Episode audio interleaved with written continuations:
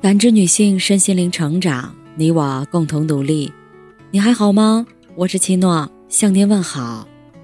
今晚跟大家分享的内容是：孩子发脾气时，你的第一句话很重要。相信许多父母都遇到过这种情况：孩子因为一点小事儿突然发脾气，大哭大闹；严重一点的，甚至还会摔东西、动手打人。这个时候，如果你妥协去哄他，那下次多半还会故伎重演；而如果你压制孩子，孩子可能会害怕你，不敢再忤逆，但他却会私下把脾气撒在别的地方，比如欺负弱小的弟弟妹妹，攻击年迈的爷爷奶奶。似乎无论你怎么做，孩子的坏脾气就是无法彻底消解。这时有没有更好的办法呢？在回答这个问题之前，我们先来看一下，为什么你的方法不管用。第一种情况，假设你选择了妥协，你依着孩子的要求去迎合和满足，那么在这场战役中，他赢了，你输了。从中，孩子会形成一种想法：攻击是万能的，可以让我成为强者。此后，他便会逐渐习惯使用攻击性。去掠夺他想要的一切。第二种情况，假设你没有妥协，而是反过来通过训斥、讲道理让孩子妥协，因为忌惮于你的权威，孩子会认错，会做出所谓的改正。但在这个被制服的过程中，他同样也会产生一种感觉：攻击是万能的，可以驯服弱者。他认同了你，同时也会学着你驯服他的方式。去驯服别人，说白了，就是把攻击性转移到其他人身上，专门欺负关系中的弱者。而当身边没有弱者的时候，他可能还会再度面向你，发起被动攻击，既采用消极、恶劣、隐蔽的方式来发泄情绪，比如拖延、敷衍、不合作等，以此来攻击你。就像一个小女孩被强势的妈妈催促着写作业的时候，她心里非常反感，但她不敢直接表达出来。于是，她会通过一次次把简单的数学题故意算错，来攻击一旁心急如焚的妈妈。一开始，妈妈可能会感到很不可思议：“这些都是你会的题呀，怎么还算错那么多呢？”慢慢的，妈妈会变得越来越不耐烦。越来越生气，最后甚至还会暴跳如雷，让关系陷入恶性循环。通过以上分析，我们不难发现，面对孩子的攻击，无论是妥协还是强势驯服，其实都会助长孩子的攻击欲。为什么会这样呢？因为你被卷入到孩子的世界，你被迫在孩子的地盘里跟他争高下，不断与之纠缠。而这进一步激发了孩子的攻击欲。理解了这一点，再去谈怎么办，也就清晰了。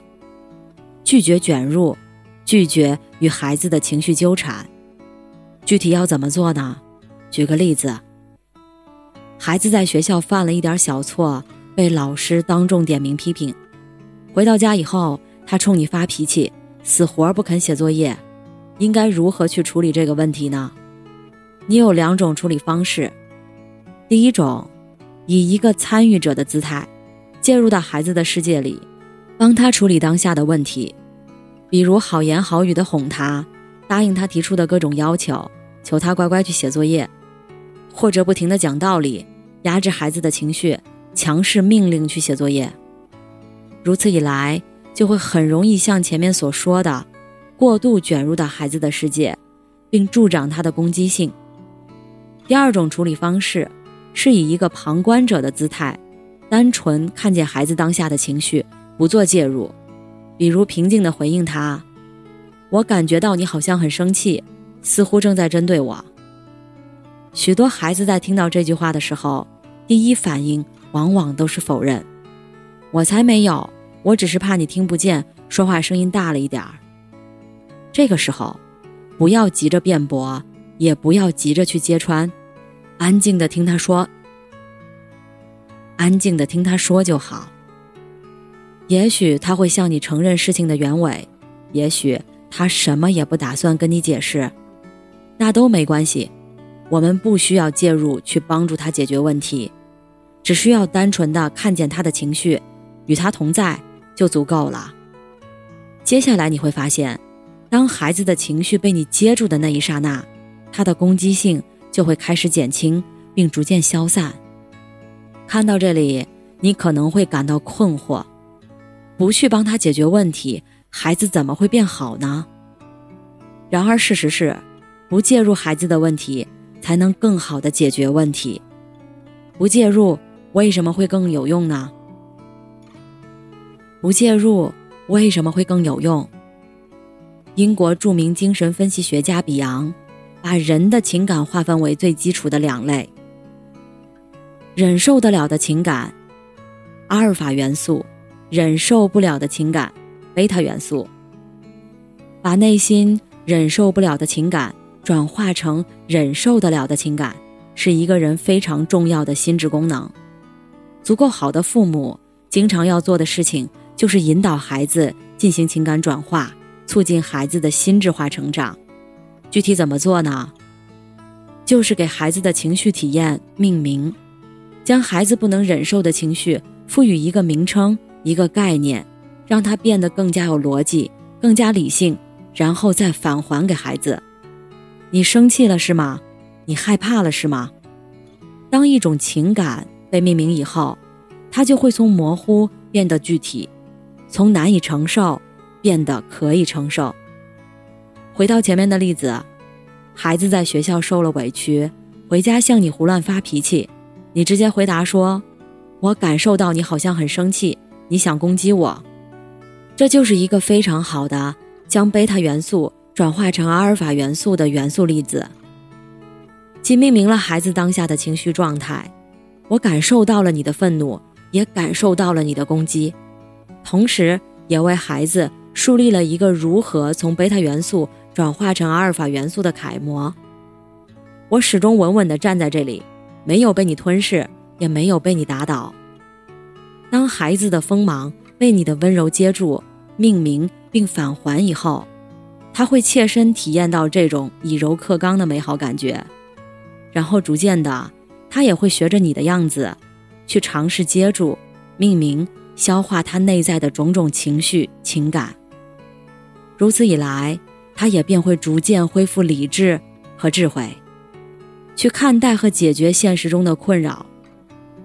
就像平时，当你情绪不佳的时候，有个人愿意听你吐槽就够了。因为发泄完了以后，你会自己去解决问题。但如果那个人总是急着替你做分析、出谋划策，你反而会觉得反抗，甚至还会有一种被别人干涉的不适感。同时泛化到与孩子相处的方方面面，亦是如此。当孩子在学习上压力过大，时常出现情绪问题时，你并不需要介入去帮助孩子解决问题。亦或提供更多智力方面的帮助，你只需要给孩子提供一个充满阿尔法元素的环境，就完全足够了。这听起来很容易，但要真正做到却是相当难的。因为很多时候，面对孩子的攻击，我们很难做到情绪不受干扰。主要原因有两个：其一，我们害怕攻击和冲突。首先，在我们的文化里。更多是鼓励孩子要乖要听话，不太能容忍孩子存在攻击性行为。当我们的文化无法包容孩子的攻击性，身为父母的我们往往也很难容忍得了。也因此，我们时常会听到父母愤怒地冲孩子大喊：“我生你养你，为你付出那么多，你没有资格冲我大呼小叫。”而当我们透过心理学的视角去看，孩子出现攻击性，多半是他在某一方面不爽了、不高兴了、受委屈了，因为无法承受这部分强烈的负面情绪，所以他要通过攻击别人来释放内心的不快。他是在攻击你吗？不是，他其实是在向你求助。这时，我们眼前看到的，便不再是一个充满恶意的攻击者，而是一个不知所措的可怜孩子。其二，我们自己也不曾被接住过。很多父母从小生活在一个缺乏包容的环境里，内在情绪情感从来不曾被接住，也因此，他们自己也不懂得如何引导孩子将忍不了的情感进行合理的转化。这个时候，父母首先要做的是自我觉知与成长，可以尝试进入一段安全的关系。去体验这种情绪被接住、被涵容的感觉，从中去成长，也可以通过冥想、内观、写日记等方式，在一个平静的状态下与自己连接、自我察觉，去觉察真实的内心，去释放未表达的情绪，去包容曾经那个充满恐惧、无助的内在小孩儿，让自己的内在情绪慢慢被接住，实现自我赋能。以一个成人的姿态，陪伴着内在小孩慢慢长大，是每一位父母的功课。你成长了，孩子会跟着成长；你成熟了，孩子也会跟着成熟。人和人纠缠的本质，往往在于接受。人和人纠缠的本质，往往在于接受了不属于自己的情感，无论是与孩子的关系，还是与伴侣的关系，亦或是。与朋友的关系都是如此。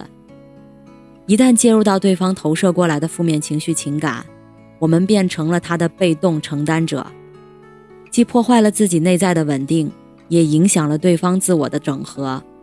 也因此，我更加建议你，当他来临的时候，静静的当一个旁观者就好，不被他吞噬，也不与他对抗，静观其变，静待花开。这个过程，本身就是一场修复和治愈。感谢您的收听和陪伴。如果喜欢，可以关注我们的微信公众号“汉字普康好女人”，普是黄浦江的浦，康是健康的康。添加之后，您还可以进行健康自测。我们下期再见。